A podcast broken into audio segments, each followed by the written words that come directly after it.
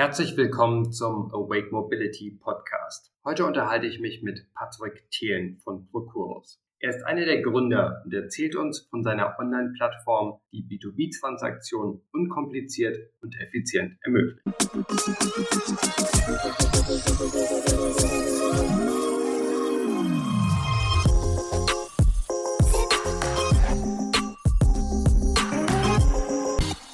Patrick Thelen von Procuros, herzlich willkommen im Awake Mobility Podcast. Schön, dass du heute dabei bist. Hi Daniel, freut mich. Sehr nice. Ja, du, erzähl doch einfach mal, wer, wer bist du, wo wohnst du, wo kommst du her, was treibst du so? Ja, gerne. Also ich bin Patrick, äh, Patrick Thelen, komme ursprünglich aus äh, der Nähe von Hamburg, bin hier aufgewachsen, habe dann in den letzten Jahren einige Jahre auch in Nordamerika verbracht, unter anderem Silicon Valley und bin jetzt seit Anfang des Jahres wieder in Hamburg und habe hier die Firma Procuros gegründet und wir sind ja. äh, ein Startup, was äh, eine Integrationsplattform für Industrieunternehmen macht. Ja, nice. Äh, lass doch mal äh, bei deinem Werdegang äh, so ein bisschen ansetzen. Du hast eben gesagt, du warst im Silicon Valley. Das ist ja sehr spannend. Äh, da haben sich ja unsere Wege vielleicht sogar gekreuzt. Ähm, was hast du denn da gemacht?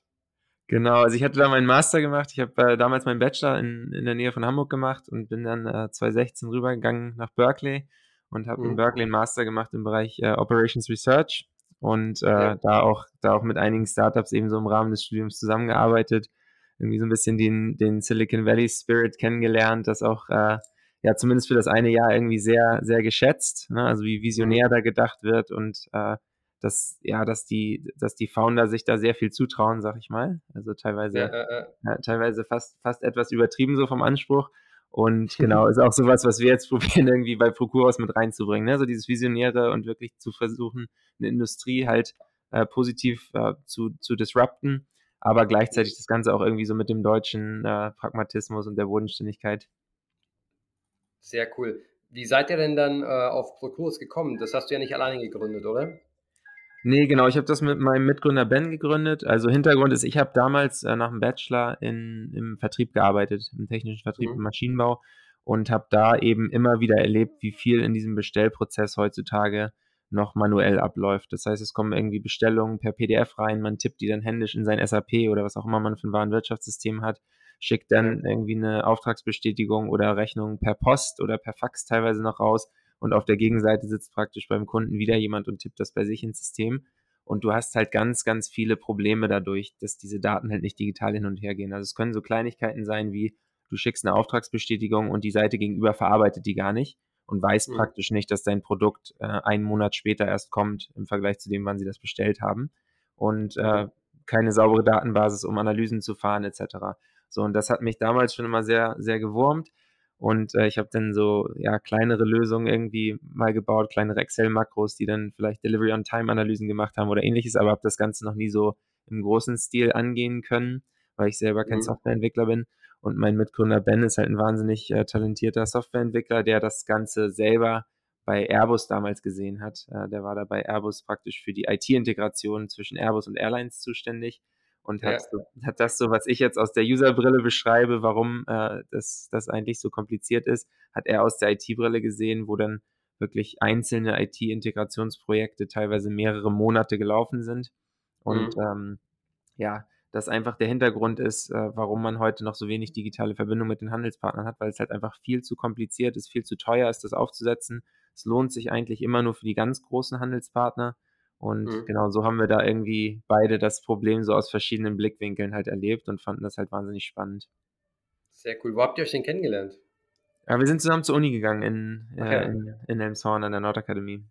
Genau. Spannend. Also kennt ihr euch ja. auch schon einige Zeit jetzt. Ja, genau. Wir kennen uns jetzt schon über zehn Jahre und es ist halt auch spannend, weil man hat irgendwie so einen äh, ja, ähnlichen äh, Erfahrungsschatz und äh, dadurch natürlich auch ein extremes Vertrauen so in die andere Person gleichzeitig halt aber ganz andere Fähigkeiten, die wir mit reinbringen. Also ich jetzt in den letzten mhm. Jahren immer mehr so auf der Business-Seite unterwegs gewesen, auch eine Zeit lang im Consulting gearbeitet und, und Ben halt äh, so Vollblut-Softwareentwickler, ähm, war vorher auch CTO bei einem anderen Startup und das ist so, ja, dass man doch immer wieder sieht, äh, ja, der, die, die Chemie stimmt und passt und das Vertrauen ist da, aber man hat halt ganz andere Skills, die sich halt irgendwie super ergänzen.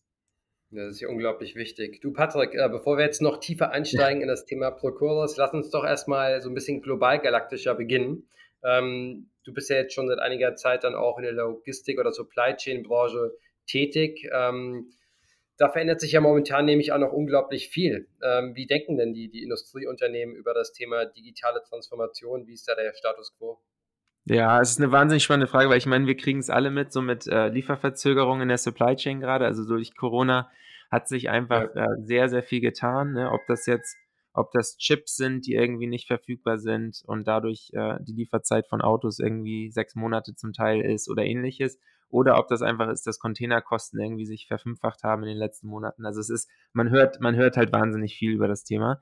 Und ähm, was, was ich so erlebt habe in den letzten Monaten, ist, dass sich dadurch halt dieses ähm, Thema digitale Transformation einfach extrem beschleunigt hat. Also es gibt eine Studie von McKinsey dazu, die haben gesagt, es sind so sieben bis zehn Jahre, ähm, die im Prinzip gerade so in diesem Supply Chain und Einkaufsbereich, das jetzt dadurch beschleunigt wurde. Hintergrund, wow. dass, dass es vorher teilweise so ein bisschen äh, nice to have war für Unternehmen, in digitale mhm. Tools zu investieren, Prozesse zu verbessern und ähnliches. Und dass es halt jetzt absolut essentiell geworden ist, um überhaupt nur die Supply Chain sicherzustellen und halt wettbewerbsfähig zu bleiben. So, und das ist äh, ja für, für uns jetzt gerade eine spannende Zeit, weil wir da natürlich direkt ansetzen und äh, ist sowohl auf der Einkaufsseite als auch auf der Vertriebsseite halt ein wahnsinnig spannendes Thema. Und so aus meiner Sicht gerade diese, diese Schnittstelle zwischen Unternehmen, da wird sich eben jetzt wahnsinnig viel tun und einfach die Transparenz und die, die Datennutzbarkeit halt herzustellen. Mhm. Ähm, du hast eben die Verzögerung angesprochen. Gibt es denn da auch noch weitere Trends im, im Bereich der Supply Chain? Ähm, also wenn man jetzt vor allem an die Zukunft denkt, wie wird denn da die Digitalisierung komplett aussehen, wenn man End-to-End -End denkt? Ich meine, man möchte sich ja doch irgendwie absichern, dass man dann doch seine Produkte, seine Waren rechtzeitig dann auch am richtigen Ort hat, oder? Genau, genau. Also ich glaube, es gibt einmal jetzt dieses ganze große Thema Sustainability als Trend, ähm, mhm. was natürlich auch einfach, da, auch da ist es wahnsinnig wichtig, halt die ganze Lieferkette irgendwie digital einmal abgebildet zu haben, damit du auch für deinen, ähm, für deinen äh, Fußabdruck, also den ökologischen Fußabdruck, der von deinen Zulieferern mhm. entsteht, im Prinzip äh, ein, ein, sauberes Bild hast und praktisch, ne, man nennt das dann so diese Scope 3 äh, CO2-Ausstöße, dass du halt praktisch mhm. sehen kannst, okay, was ist in der Lieferkette vorher entstanden. Das ist so ein Beispiel. Und das andere ist praktisch alles in Richtung äh, Predictive Sourcing, dass du halt weißt, okay, ich habe eine Abnahmemenge, die kann ich auch vorhersagen und das wird praktisch durch die Lieferkette durchgereicht, so dass du eigentlich nachher ähm, fast vorab weißt, wann welches Gut zu welchem Zeitpunkt wo gebraucht wird und mhm. ähm, wo du natürlich dadurch viel besser steuern kannst. So, wenn jetzt natürlich sowas passiert wie Covid oder dass irgendwie ein Tanker im Kanal hängen bleibt oder so, das wird äh, immer schwer zu sein, also ja, das, das vorher irgendwie vorherzusagen. Aber so zumindest die generellen Schwankungen abzudecken oder auch mal zu sehen, okay, wenn sich jetzt äh, in irgendeinem Lager äh, ein großes Problem oder ein Brand oder ähnliches ergibt, wie, wie zieht sich das eigentlich nach hinten durch, durch die Lieferkette? Das sind halt also so Beispiele, sobald man da eine saubere digitale Basis hat und das praktisch alles integriert ist, ähm, und man wirklich sehen kann, okay, was ist in den vorgelagerten, nachgelagerten Schritten, dann kann man da halt viel, viel mehr Transparenz herstellen und Risiken minimieren. Macht absolut Sinn. Patrick, wie sieht denn das komplette Marktumfeld aus von euch? Du hast ja davon gesprochen, verschiedene Unternehmen haben verschiedene Systeme. Wie kam das denn zustande? Wer sind da die großen Player? Ähm, und, und wo, wo exakt entstehen denn dann auch die Ineffizienzen im Prozess, wo ihr dann auch dran geht und wirklich Klarheit reinbringt? Ja, eine super spannende Frage. Also was man erstmal sagen muss, ist, es äh, gibt so einen Überbegriff EDI, das hat man eigentlich immer schon mal wieder gehört, Electronic Data Interchange, und das ist so der ganz äh, historische Standard, wie man früher so die äh, Intercompany Connectivity gemacht hat. Das heißt, ein Unternehmen mhm. hat sich eins zu eins mit einem anderen Unternehmen verknüpft, dann wird praktisch so eine Art Mapping, nennt man das, gemacht, dass man seinen eigenen Datenstandard auf den des Handelspartners mappt und ähm, das Ganze ist noch aus der so Vor-Internet-Zeit. Das heißt, es äh, war da ganz wichtig, dass diese äh, Nachrichten, die ausgetauscht werden, halt wahnsinnig klein waren, weil man irgendwie pro Kilobyte bezahlt hat. Das heißt, es ist nicht menschenlesbar, sondern es ist einfach eine lange Zeichenkette und äh, ist halt äh, einfach so im Vergleich zu heutigen Technologien wie jetzt irgendwie APIs oder ähnlichem ein recht statisches ähm, und kompliziertes äh, Unterfangen und dadurch halt immer so, dass es eigentlich mehrere Wochen oder Monate dauert, halt mit einem Handelspartner das aufzusetzen. So, und das ist so der, der absolute Standard. Also da gibt's immer mal wieder ähm, neue Formate, neue Protokolle und ähnliches, aber das ist eigentlich so das, wie alle Unternehmen das heutzutage nutzen. Ist auch natürlich historisch gewachsen. Das heißt, wenn man einmal diese Verbindung zu einem Handelspartner aufgesetzt hat, dann probiert man eigentlich erstmal die Finger davon zu lassen. Und wenn man ja. natürlich dann so sich damals auf ähm, ein, eine Übertragungsart oder ein Protokoll festgelegt hat, auch dann ist es halt ein erheblicher Aufwand, das zu wechseln, weil man jetzt mit allen Handelspartnern diese Verbindung wieder neu aufsetzen müsste. Ja, deswegen ist das so ein bisschen so ein eingefahrenes System, wo der, ähm, ich sag mal, Status quo äh, so ist, dass halt einfach überall diese komplizierten Point-to-Point-Verbindungen sind und es dann halt äh, wahnsinnig viele kleine Dienstleister gibt, die das eben für Unternehmen für aus meiner Sicht relativ viel Geld eben machen, solche Verbindungen aufzusetzen und zu unterhalten. Und jetzt gibt es halt so ein paar modernere Ansätze, wie dass man irgendwie direkt äh, Handelspartner über APIs anbindet. Das kennt man so vor allen Dingen aus dem E-Commerce-Bereich. Das heißt, wenn man da mit einem Webshop zusammenarbeitet, dass man den halt direkt per API anbindet und dann eben auch Bestellungen direkt reingehen ins eigene System und ähnliches. Aber das ist so aus unserer Sicht in dieser äh, richtigen B2B-Welt und so gerade in der Industrie noch nicht wirklich angekommen, sondern da ist es wirklich noch so dieses EDI, Legacy, viele verteilte Dienstleister und ist eigentlich jetzt Zeit, dass man das ganz, ganz stark vereinfacht und es wirklich so einfach macht, wie das heutzutage auch in anderen Branchen ist, dass man wirklich mit wenigen Klicks halt einen Handelspartner hinzufügen kann. So fast als ob man so eine Facebook-Freundschaftsanfrage sendet und der nur bestätigen ja. Cool. Kannst du da mal vielleicht ein Beispiel für geben? Ich denke, äh, viele unserer Zuhörer sind jetzt nicht unbedingt mhm. die Logistik-Experten. Wie sieht denn der Prozess aus? Angenommen, ich bin jetzt ein großer OEM und möchte Teile sourcen von irgendeinem Lieferanten. Ähm, das heißt, wir müssen uns zum einen erstmal darüber einigen, welches Produkt wir zu welchen Konditionen im Prinzip ähm, dann auch austauschen. Und zum anderen muss dann natürlich äh, die Backoffice-Seite miteinander verknüpft sein, ähm, damit da der kompletten da Datenaustausch funktionieren kann. Ich, ich bin jetzt mal äh, ganz, ganz blind und würde sagen, geht das nicht einfach über SAP? Genau, also lass uns mal davon ausgehen, dass beide Seiten SAP haben. Ähm, dann, das macht es einfacher. Das ist auch gerade so im, im, Automobilbereich halt wahnsinnig verbreitet oder allgemein in der Industrie. So, jetzt ist es aber so, das Erste, was du sagst, ist erstmal dieser Stammdatenaustausch. Das heißt, man muss sich genau darauf einigen, wie sieht irgendwie eine Artikelnummer aus, wie werden Preise festgelegt und muss natürlich dann auch diesen, na, wie, wie man immer so sagt, Katalog im Prinzip dann dem Kunden zur Verfügung stellen, damit er auf Basis dessen dann eben Lieferabrufe oder Bestellungen auslösen kann. So, mhm. und das Problem ist, dass jetzt jeder eigentlich an seinem Standard häufig was gemacht hat. Das heißt, du kannst jetzt im SAP zum Beispiel Datenfelder anpassen, du kannst da auch bestimmte Regeln einstellen oder ähnliches. Und du musst dich jetzt zwischen diesen beiden SAP-Systemen, wo jeder irgendwie ein bisschen was gemacht hat, dann darauf einigen, wie die Daten ausgetauscht werden. Ja, das heißt, ein Unternehmen, ne, Artikelnummer Beispiel wieder, hat 16 Zeichen, das andere hat 10 das heißt, wenn ich die jetzt rüberschicke, dann müsste irgendwas ja damit passieren. Entweder die werden aufgefüllt oder werden abgeschnitten oder ähnliches. Genauso mhm. ist es mit irgendwelchen Incoterms. Ne? Das heißt, der eine verarbeitet sechs verschiedene Incoterms, der andere hat noch zwei weitere. Gut, wie gehst du damit um, wenn du das digital rüberschickst? Und das sind alles so Beispiele, wo sich diese beiden Unternehmen dann praktisch darauf einigen müssen. Na, wie sieht eigentlich bei uns eine Bestellung aus und wie kommt die bei dem anderen ins System rein? So, das ist so der ganze, ich sag mal, Datenformat-Teil. Und dann gibt es noch so den Übertragungsweg. Das heißt, auch da ist natürlich so, ich bin mit meinem SAP relativ abgekapselt. Da gibt es dann Module von SAP selber, die mir ermöglichen, mit der Außenwelt zu sprechen. Aber auch dann gibt es wieder verschiedene Übertragungsformate. Ne? Man kann es ganz normal übers Internet schicken. Auch dann muss man irgendwie wieder Zertifikate austauschen, damit es dann äh, von dem Gegenüber auch erkannt werden kann. Und äh, ganz, ganz viele verschiedene Wege. Und auch da muss man halt immer wieder gucken, okay, wer kann eigentlich was? Und muss ich jetzt meinen Standard anpassen oder muss der ihn anpassen oder müssen wir es beide machen? Sehr spannend. Und jetzt angenommen, ich äh, erkenne diese Ineffizienzen und komme zu dir, Patrick, und sage, hey Leute, ich würde gerne mal Procuros äh, benutzen, vertesten. Wie kann ich mir das vorstellen? Wie sieht das aus? Genau, also wir probieren das Ganze im Prinzip zu abstrahieren. Das heißt, ähm, so, ein, so, ein, echtes Netzwerk in der Mitte zu bauen. Funktioniert mhm. so, dass wir uns einmal an das Warenwirtschaftssystem des Zulieferers anschließen und da praktisch einmal dieses Datenmapping machen. Das heißt, wir erkennen dann genau, okay, wie sieht eine Artikelnummer aus und ähnliches. Und dann wird das einmal bei uns auf so einen zentralen Datenstandard gebracht. Und dann gehen wir auf der anderen Seite zu den, zu, zu den Kunden hin und binden eben diese auch an unser Standarddatenmodell an. Und dann ist es als Zulieferer, also wenn ich jetzt zum Beispiel irgendwie Reifenteile an verschiedene Autohersteller äh, ausliefer, ist es so, ich habe eine digitale Schnittstelle mit Procuros und darüber habe ich alle meine Kunden, ob das jetzt ein VW, ein Toyota, GM, wen auch immer ist, habe ich alle angebunden und die Bestellungen oder Lieferabrufe kommen immer genauso bei mir im System an, wie ich die auch verarbeiten kann. So, und wenn ich dann jetzt als, alle, als nächstes noch irgendwie Renault und Citroën mit anbinden möchte, dann kann ich einfach praktisch bei Procuros in, in das Interface gehen, kann die auswählen, mache da einige äh, kleine Konfigurationen und dann sind die eben auch mit angebunden. Aber ich muss dann nicht wieder irgendwas bei mir am SAP ändern, keine neue digitale Schnittstelle einrichten oder ähnliches. Es geht alles über das, über diesen einen Kanal, der einmal gelegt wurde.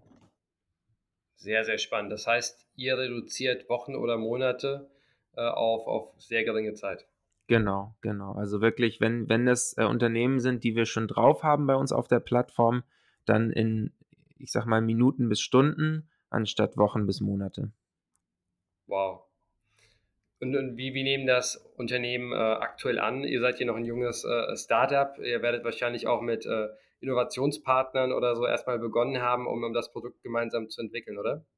Genau, also wir haben jetzt am Anfang ähm, das praktisch auch ganz viel über ich sag mal, im allerersten Schritt äh, Marktvalidierung über Interviews gemacht, haben da mit ganz vielen mhm. möglichen Kunden gesprochen und haben eben ja immer wieder diesen Schmerzpunkt auch gehört. Einerseits, okay, es ist wahnsinnig viel manueller Datenaustausch und man muss halt viel, viel irgendwie händisch eintippen. Das können alle sich gut vorstellen. Und das andere halt, hey, und wenn wir zu unserer IT-Abteilung gehen oder zu unserer äh, Truppe, die EDI-Integration macht, dann ist da ein Backlog von 50 Unternehmen, die angebunden werden und dann äh, heißt es halt, okay, in sechs Monaten kann das Unternehmen angebunden werden. Also es ist immer so dieser, die, man hört so diese beiden Punkte und insofern wird das tatsächlich sehr gut angenommen. Ähm, man hat als junges Startup immer natürlich so, dass man sich das Vertrauen erstmal erarbeiten muss. Das heißt, äh, gerade wenn das natürlich so äh, Themen sind, die in einen Kernprozess eingreifen, wo man die Bestellung reinbringt und die Rechnung rausbringt, da ist äh, viel, viel auch im Vertriebsprozess notwendig, dass man da eben ja, andere Referenzen bringt oder zeigt, dass es halt schon funktioniert und das Interface zeigt und irgendwie so in dem mit, mit Demos arbeitet und mit Pilotprojekten arbeitet. Aber wenn das denn ja. funktioniert, ist es richtig so ein, so ein Aha-Effekt oder so ein Wow-Effekt, wenn man das Kunden zeigt, wo die dann sagen so, ach, oh, ach krass, und jetzt kann ich selber da irgendwie jemanden anbinden. In, ja, okay, ja, und jetzt schon live, ja, und jetzt schon live. Und dann ist halt immer ein, ein ganz schöner Effekt so. Und, ähm, und gleichzeitig halt auch so alles, was an Nacharbeiten jetzt heutzutage im Prozess äh, halt da ist, dadurch, dass natürlich auch bei der manuellen Eingabe häufig Fehler entstehen, das wird alles dadurch verbessert. Ne? Und das sind alles so sehr, sehr greifbare Themen, die halt bei, gerade so im Vertrieb halt auch viel Kopfschmerzen bereiten. Ne? Die Nacharbeiten und die händische Dateneingabe, das ist wirklich das, was die Leute da auch sehr frustriert. Mhm, verstehe. Wie ist das denn mit den äh, Warenwirtschaftssystemen? Wenn ihr die anbinden wollt, gibt es da offene APIs zu oder müsst ihr mit denen eine echte Partnerschaft eingehen, dass die sich für euch öffnen? Wie schaut das aus? Ja, spannendes Thema. Also es ist, es gibt alles. Das ist das Spannende an diesem ganzen Bereich, in dem wir sind. Es ist halt sehr, ähm, sehr verteilt. Das heißt, auch in der Phase, wo wir jetzt sind, ist genau das unser Fokus, so mehr Konnektoren zur Verfügung zu stellen, dass egal, was das Unternehmen für ein, äh, für ein Warenwirtschaftssystem hat, ob das jetzt ein SAP ist oder ein WeClap oder irgendwas anderes, ein Central, ein Cloud ERP, ähm, dass wir die im Prinzip mit draufnehmen und dass man die dann immer praktisch an unser Standarddatenmodell ranbringt und dann damit äh, seine Handelspartner anbinden kann. Und genau, es gibt ähm, bei vielen, gerade so bei den Cloud-ERPs, äh, also so Central oder WeClap, äh, mittlerweile API, APIs, über die man die ansprechen kann. Das ist auch so der von uns eigentlich präferierte Weg. Wir haben auch selber eine API, die wir zur Verfügung stellen. Also wenn das Unternehmen sind, die an ihr ERP-System irgendwie eine Integrationsplattform schon dran haben, über die sie APIs anbinden können, dann können sie es auch so rum machen. Und wenn es das alles noch nicht gibt oder das nicht funktioniert, dann stellen wir eben so äh, Konnektoren zur Verfügung. Die werden dann praktisch äh, mit, mit äh, entweder installiert oder wenn es eine Cloud-Variante ist, laufen die praktisch einfach bei uns auf dem Server und mhm. Äh, dann kann man darüber halt auch mit der Außenwelt sprechen. Und das war auch so ein großer, großer Punkt, so dass gerade bei den Kunden, die jetzt heutzutage noch gar kein EDI machen, ist das eben auch so überhaupt erstmal dieses EDI-Readiness und überhaupt die Möglichkeit, denen zu geben, halt mit der Außenwelt zu mhm. sprechen. Das ist immer wahnsinnig spannend. Das ist, glaube ich, das glaube ich welche Art von Unternehmen sind denn wirklich im Fokus gerade bei euch? Geht ihr nach Branchen, geht ihr nach Unternehmensgröße? Habt ihr andere ja, Fokusfelder oder wie, wie schaut ihr auf die, die Märkte? Ja, also wir haben zwei, zwei so, äh, ich sag mal, Industry Verticals, die wir uns im Speziellen angucken. Das eine ist so der Bereich Lebensmitteleinzelhandel, also dann mhm. alle, alle Marken, die praktisch äh, entweder Lebensmittel oder Drogerie oder ähnliches äh, beliefern. Ja. Und der andere Bereich ist die, die Industrie und da insbesondere so Komponentenhersteller. Das heißt, es sind Elektroteile, Metallteile, äh, Pumpen, Ventile etc. Also alles, was so als ein Baustein in eine größere äh, Maschine oder ein größeres, ähm, eine größere Anlage reingeht. Und meistens ist es so, dass unsere Kunden so in dem ähm, Mittelstand eigentlich sind. Das heißt, die sind, haben schon ein erhebliches Volumen, was darüber geht, aber haben häufig intern noch nicht so die IT-Fähigkeiten oder die Größe der IT-Abteilung, um eben selber diese ganzen Anbindungen bewerkstelligen zu können. Und das ist so ein bisschen der, der Sweet Spot, wo man da halt wirklich schon ja, viel manuellen Aufwand abnimmt, aber gleichzeitig halt auch ähm, den einfach die, die Arbeit in der IT dann auch erleichtert. Hm. Das heißt, die Unternehmen, die sich das vorher nicht in-house leisten konnten, mussten dann immer teure externe beauftragen. Genau, genau. Oder das händisch machen. Oder das händisch machen. Also, ja, genau, das ist auch immer so. Und das ist natürlich auch so was, ähm, wenn, wenn man das erstmal händisch macht, dann, dann, dann irgendwann diesen Switch zu machen, ähm, das ist immer, also am besten ist es, man setzt es gleich von Anfang an sauber mit auf, weil dann hat man ja. praktisch einen skalierbaren Prozess. So ist es dann häufig so, dass du irgendwie einen Vertriebsindienst hast, der tippt das alles ins System ein und wenn dann mal jemand ausfällt, dann verzögert sich was und ähnliches. Und insofern ist das immer ja schon, schon sehr spannend für die Unternehmen, das praktisch einfach zu digitalisieren und dann den Prozess so smooth und skalierbar zu machen. Und das ist was, was wir gerade so in dem Lebensmitteleinzelhandel sehen, so von jungen Marken, die jetzt bei Rewe, Edeka, Alnatura das erste Mal gelistet sind und da praktisch jetzt äh, halt viele Bestellungen drüber reinkommen, dass die natürlich auch nicht immer die Möglichkeit haben, jetzt ein, zwei, drei Leute ranzusetzen, um das halt händisch einzutippen. Absolut, ja klar. Sehr, sehr cool. Ähm, wie sieht denn euer Geschäftsmodell dann aus? Ist das dann transaktionsbasiert oder? Genau, komplett transaktionsbasiert. Das heißt, man bezahlt auch wirklich nur für das, was durch die Plattform durchgeht. Ähm, es ist pro Dokument, das heißt, ähm, ne, eine, eine eingehende Bestellung oder eine ausgehende Rechnung zum Beispiel, dafür zahlt man was, ist aber unabhängig von der, äh, vom Volumen. Also ob das jetzt eine Bestellung für 1000 oder 10.000 Euro ist, wäre in dem Fall egal, weil wir halt auch gesehen haben, dass der Wert, den du wirklich schaffst, ist bei der Dateneingabe und bei der Übertragung. Und wir wollten halt durch dieses transaktionsbasierte Pricing einfach für ähm, gerade mittelständische Unternehmen und auch kleinere Marken die Eintrittsbarriere niedrig machen. Das heißt, du kannst auch mit einem Handelspartner eigentlich starten und kannst dann hochskalieren und hast nicht so dieses Problem, dass du irgendwie erstmal 20, 30.000 Euro in die Hand nehmen musst, um da halt die, die ersten Mappings aufzusetzen und dann mhm. praktisch äh, auch, auch dann erst den ROI zeigen kannst, sondern bei uns so, du startest und dann eigentlich ab Tag 1 siehst du, dass die, dass die Bestellungen halt digital reingehen. Ja, äh, ich, ich finde euer Konzept unglaublich spannend, auch aus dem Grund, da ihr ja sehr, sehr sensible Daten erstmal über eure Plattform bekommt und dann höchstwahrscheinlich zukünftig auch daraus komplett neue Angebote auch entwickeln könnt. Äh, ich meine, äh, ihr, könnt Unternehmen miteinander vergleichen, Benchmarking machen, was auch immer. Ähm, in welche Richtung denkt ihr da?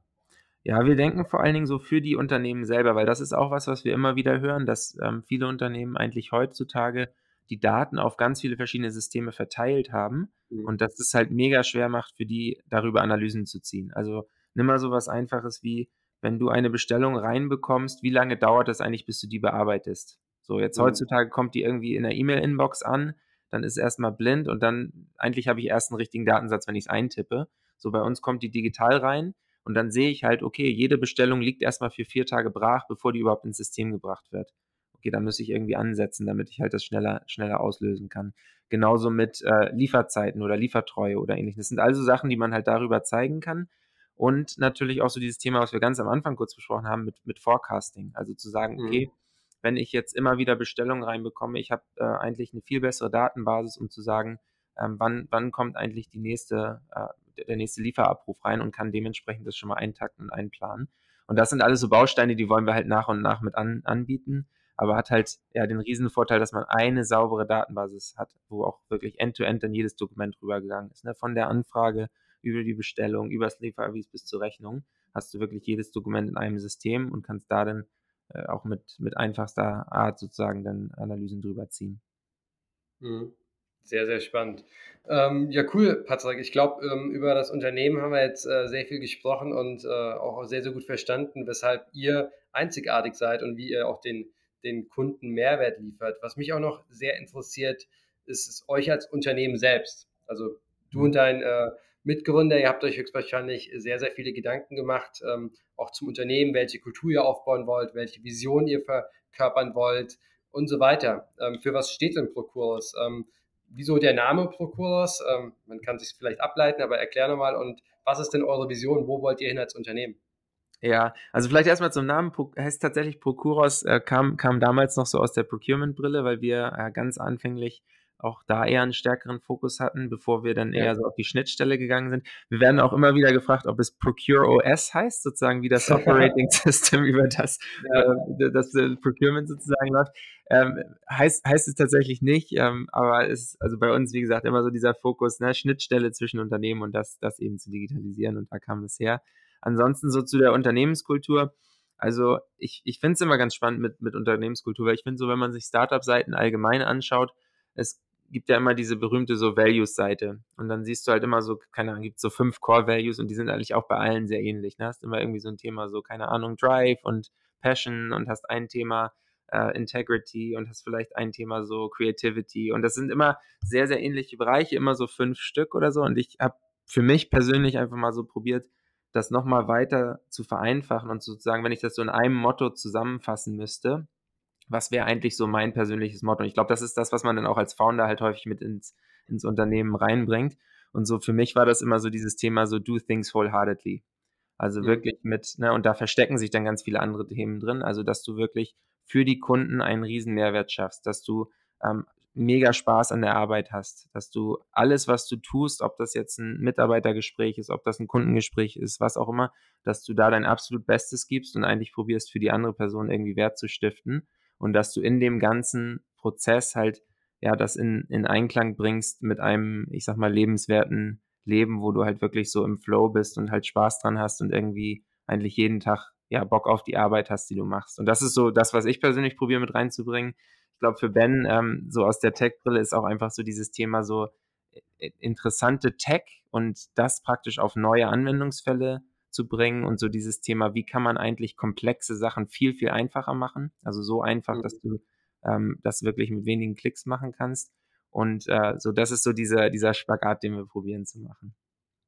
Sehr spannend. Das äh, erinnert mich auch sehr an, an, das, was wir bei Awake Mobility so ein bisschen versuchen zu verkörpern. Mhm. Ähm, wir stellen nur Leute ein, ähm, bei deren wirklichen Ziele wir weiterhelfen können. Das heißt, wir fragen mhm. jeden, was sind deine fünf größten Ziele im Leben und nur wenn Awake Mobility mindestens ein Ziel davon unterstützen kann, dann passen die Leute eben auch zum Unternehmen. Ansonsten macht es keinen Sinn, weil nur dann, denken wir, ist man auch wirklich äh, mit dem ganzen Herzen dabei. Ja, super spannend. Nee, super spannend. Ich fand auch, also, weil, weil Recruiting natürlich bei uns gerade ein großes Thema ist, wir schauen ja. auch ähm, bei allen Leuten halt immer, dass sie so ein, so ein bisschen so ein Sparkle mitbringen. Ne? Also ich glaube, so bei ja. uns dieses Thema, na, wie du das sagst, so, so persönliche Ziele und irgendwie sich weiterentwickeln, das ist riesig, riesig groß. Also dass halt jeder irgendwie auch, auch Bock hat, sich weiterzuentwickeln und halt irgendwie auch klare so Ziele für sich selber hat, sowohl persönlich als auch so in dem, in dem professionellen Kontext aber auch so dieses, dass man einfach so ein bisschen so, ja, so ein, so ein Sparkle mitbringt und einfach äh, inspirierend ist. Das, das finde ich immer wahnsinnig wichtig. Und das andere Modell, was ich immer gerne nutze, das kam von, äh, von Marcel Vollmer, einem unserer Angel-Investoren. Äh, der, der hatte mir mal erzählt von diesen drei Cs. Und das war Capabilities, Character und Commitment. Und ich glaube, das mhm. ist auch immer ganz spannend. Also wirklich zu gucken, okay, was sind die Fähigkeiten, die jemand mitbringt, wie passen die? Ne, ist, das, ja. äh, ist das von der Seite inspirierend? Wie ist aber auch der Charakter? Ne? Gerade so in diesem Early-Stage-Bereich, wenn man noch ein relativ kleines Team ist, so jeder, der mit drin ist, da willst du einfach, dass die halt persönlich auch reinpassen, persönlich auch echt so das Herz am rechten Fleck haben. Und dann so mhm. dieses Commitment-Thema halt auch zu sagen, okay, äh, gerade in dem Early-Stage-Starter-Bereich ist es nicht immer einfach. Ne? Man hat auch immer mal Wochen oder Phasen, wo vielleicht man sich an Themen die Zähne ausbeißt. Und ich glaube, da ist es dann umso wichtiger, dass es halt ja Leute sind, die praktisch dieses Commitment mitbringen, das auch als langfristiges Projekt zu sehen und eben zu sagen, okay, ich, ich ähm, vertraue auch auf diese längere Vision, die wir damit verfolgen und glaube eben auch ganz fest daran, dass ich da halt meinen Beitrag leisten kann und will. So, das ist dann, das Hab, sind so die habt drei ihr eure, Patrick, habt ihr eure Vision in einem Satz niedergeschrieben? Haben wir tatsächlich noch nicht. Also da, da arbeiten wir noch dran. Also wir haben immer so einen Slogan mit uh, Connect Once, Integrate All Trade Partners. Das ist so ein bisschen eher aus, mhm. aus fachlicher Sicht. Und ja. ähm, ich, ich sag mal, wenn ich das jetzt so spontan sagen müsste, ähm, wollen wir Firmen helfen, besser zusammenzuarbeiten. Ja, das ist so ein mhm. bisschen das übergeordnete Ziel. Wir glauben, dass heutzutage halt ganz, ganz viel Friction ist im, in der Zusammenarbeit zwischen Firmen und dass eigentlich die meisten Firmen sich gar nicht auf die richtigen schwierigen Probleme fokussieren können und dass diese Innovationskraft, die gerade so in der Zusammenarbeit zwischen Unternehmen passiert, ne, dass, äh, dass, dass das eigentlich verloren geht, weil halt so viel in dem Prozess halt durch manuelle Dateneingabe, Nacharbeiten etc. halt halt äh, wahnsinnig auf, aufwendig ist heute. Mhm. Ja, Patrick, vielleicht zum Abschluss äh, eine Frage, die so ein bisschen an das angrenzt, was wir zu Beginn besprochen haben. Du sagtest ja, du hast äh, im Silicon Valley gelebt. Was sind denn die drei Dinge, die dich am meisten geprägt oder inspiriert haben, die du heute auch versuchst, in dein aktuelles Unternehmen Procuros mit einzubringen? Ja, also ich glaube so das allererste, ähm, das gab in, in Berkeley ganz spannend, da gab es immer so Poster, ähm, die, die, die so vermeintlich sich zurückerinnert haben. So, äh, remember the days when cancer was still a problem. So, und das war, mhm. das hat mich sehr, sehr berührt und, und inspiriert, weil es einfach so dieses Thema war, so, denk, denk sehr, sehr groß. Ne? Also denk wirklich so groß, dass du sagst, was sind die ganz großen Probleme, ähm, die du verändern möchtest und trau dir auch zu, die zu verändern, weil bei allen Problemen, die es früher mal gab, die es heute nicht mehr gab, die hat irgendwann irgendjemand verändert. Ne, das ist, das klingt, man, man, man traut sich das teilweise nicht, aber es ist eigentlich so trivial, wenn man dann rückblickend auch, auch sieht, was so schon an, an Progress so passiert ist. Das war so der erste Punkt. Der zweite Punkt, was, ähm, was ich extrem spannend fand im Silicon Valley, ist, wie ähm, viel Leute über ihr Unternehmen und über ihre so Passionen sprechen. Ich glaube, da sind wir in Deutschland immer sehr vorsichtig und äh, häufig auch so, dass wir erst äh, anderen Menschen davon erzählen, wenn wir eben halt ein super Produkt haben oder eine äh, perfekt äh, aufgebaute Vision haben oder ähnliches. Aber da ist es eben so, du erzählst von Tag eins irgendwie, ich arbeite in diesem Thema und das begeistert mich. Und ich glaube, da ist ganz viel Wert drin, weil du natürlich ähm, über das Netzwerk, was du hast, auch dann immer mal wieder von anderen Leuten hörst, ob das jetzt Leute sind, die bei dir anfangen, ob das mögliche Kunden sind oder ähnliches. Ähm, das, ja. das ist so das andere Thema. Und ich glaube so allgemein ähm, dieses, dieses Thema Passion. So, ich, auch da wieder ähnliches, ähnliches Ding. Einfach für das, was man macht, zu brennen und, äh, und das mit Begeisterung zu tun und da halt auch so diesen, ich sag mal, diesen Growth Mindset mit reinzubringen, dass man halt einfach sagt, okay, ich will, ich will äh, persönlich daran wachsen und ich habe halt einfach auch Bock auf diesen, so ein bisschen diesen Hustle am Anfang, den es ist. Ne? Also die harte Arbeit, die dazugehört, aber dann eben auch so relativ schnell die Erträge zu sehen. Das ist so, das waren so die, die drei Punkte für mich. Ähm, ja. und, und halt immer spannend, weil ich glaube, das ist, ein, ist schon ein Mentalitätsding in Deutschland, wo wir auch noch ganz, ganz viel so als, als Kultur uns weiterentwickeln können, einfach ähm, noch innovativer und innovationskräftiger zu werden. Und wo jetzt aber auch total viele coole Impulse halt sind. Ne? Wenn man sich anguckt, in Berlin das Ecosystem, in Hamburg geht es jetzt auch langsam los, gerade im Supply Chain-Bereich, in München wahnsinnig spannend. Also es ist schon, ist schon viel gute, gute Bewegung drin und kann man, glaube ich, nur auch äh, andere ermutigen, da eben mitzumachen. Ja, äh, Patrick, Mensch, das waren ja jetzt super Worte zum Abschluss. Äh, ich danke dir vielmals. Ähm, wie können denn die Leute dich erreichen? Du hast gesagt, ihr seid am Heiern. Ähm, wie ist der, äh, oder wo ist die beste Schnittstelle zu euch? Genau, also gerne mich persönlich bei LinkedIn äh, zu finden unter Patrick Thelen, Patrick mit CK und Thelen T-H-L-E-N oder ansonsten auch einfach äh, patrick.procuros.io und freue mich immer über Nachrichten. Also selbst wenn es nur ein, ein, Austausch ist oder mit anderen äh, interessanten Startups mich zu verknüpfen, äh, meldet euch gerne. Super. Vielen Dank, Patrick. Ich wünsche euch alles Gute und bis demnächst. Top, danke Daniel.